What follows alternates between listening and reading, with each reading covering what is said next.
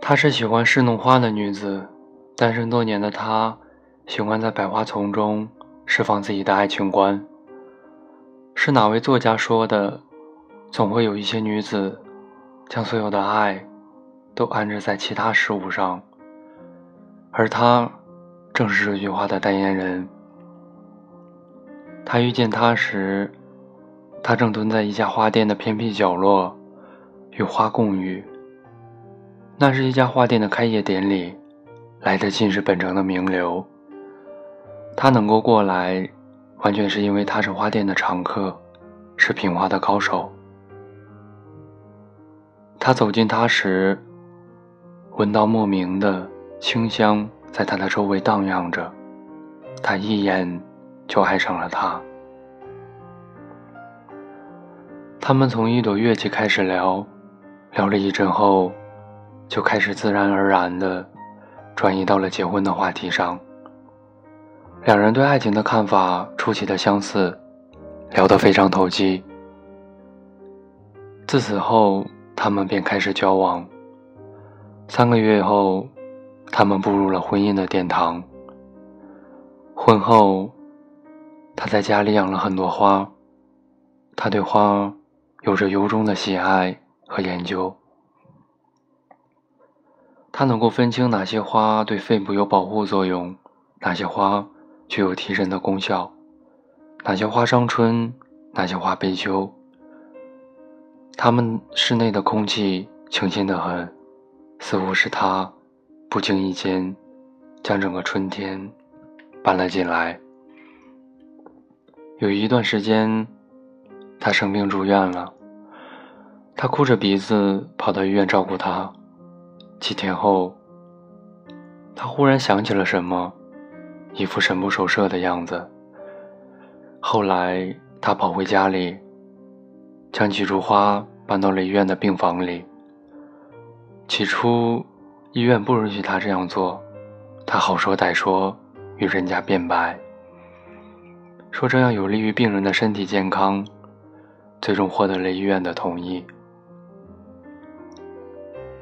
夜晚时分，他高兴地告诉他：“我请了个花匠到家里，替我侍弄那些花。我害怕他们会枯萎了。”他继续说：“在我的生命里，你和花都是最重要的。”他问他哪个排第一呢？他想了想，有些狡黠地回答他：“都排第一，不过花。”又起了个头。他经常出没于各种各样的风月场合，难免会有一些惹人非议的举动。但他每次都会想到他，他曾经答应他要一心一意的照顾他一辈子，绝不容许别人染指他们的生活。可是有一次，他真的是不能自持的。被另一朵花吸引了眼球。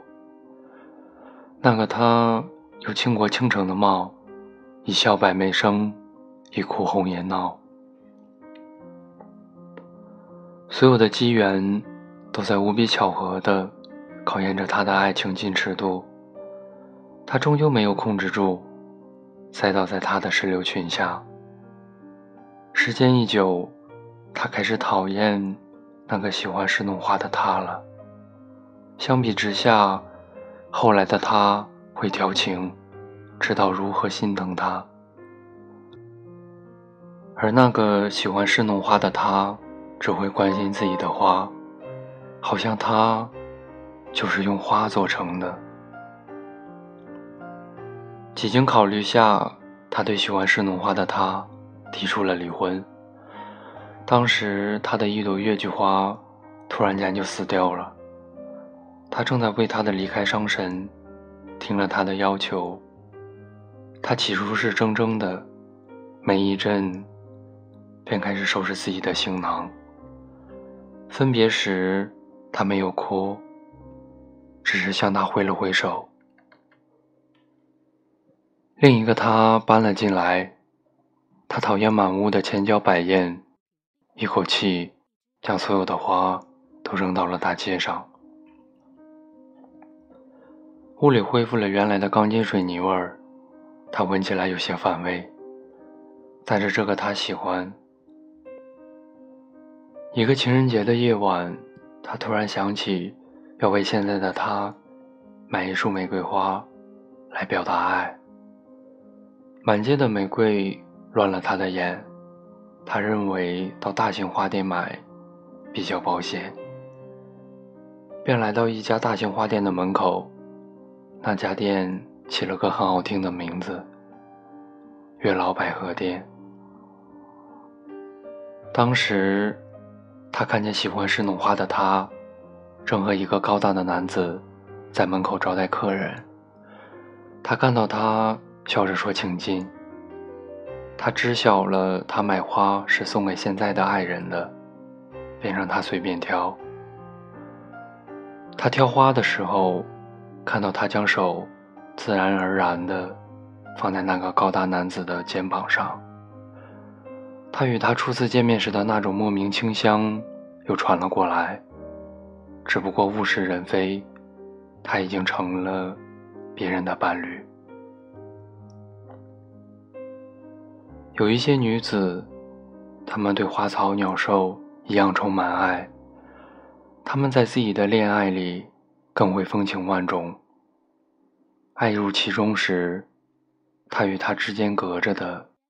只不过是一朵花与另一朵花的距离，而最后分离，是某一方先行松开了缠绵的线。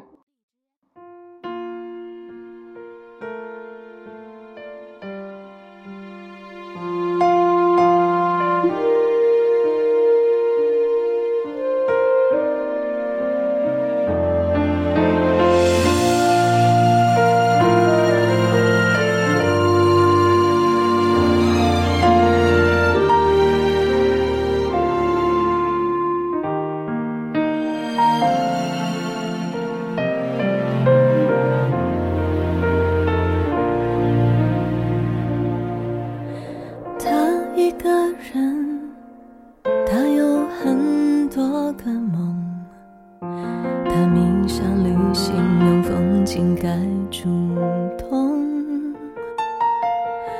他离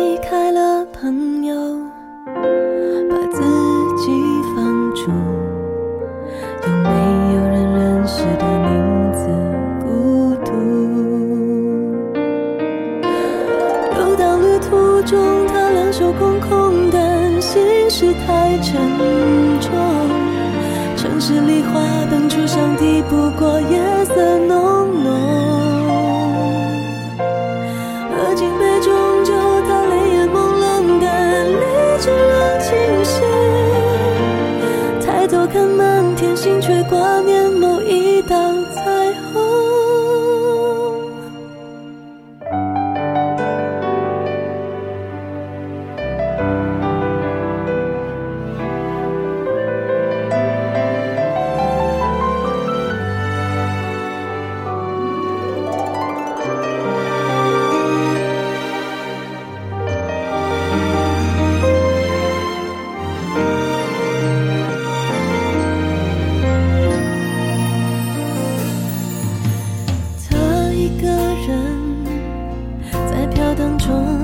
沉默，他终于看懂你眼里的软弱。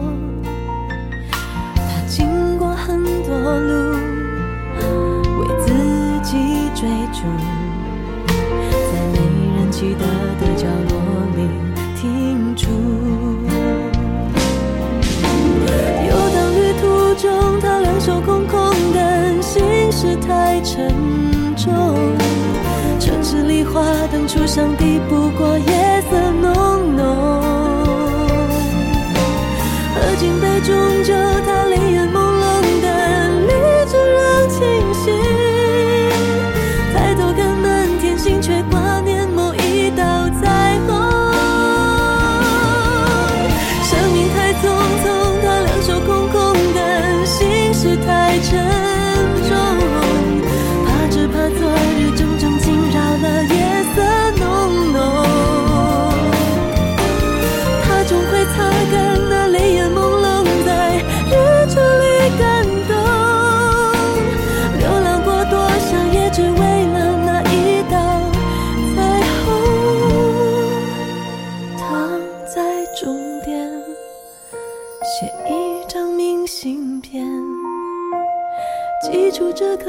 待被拆封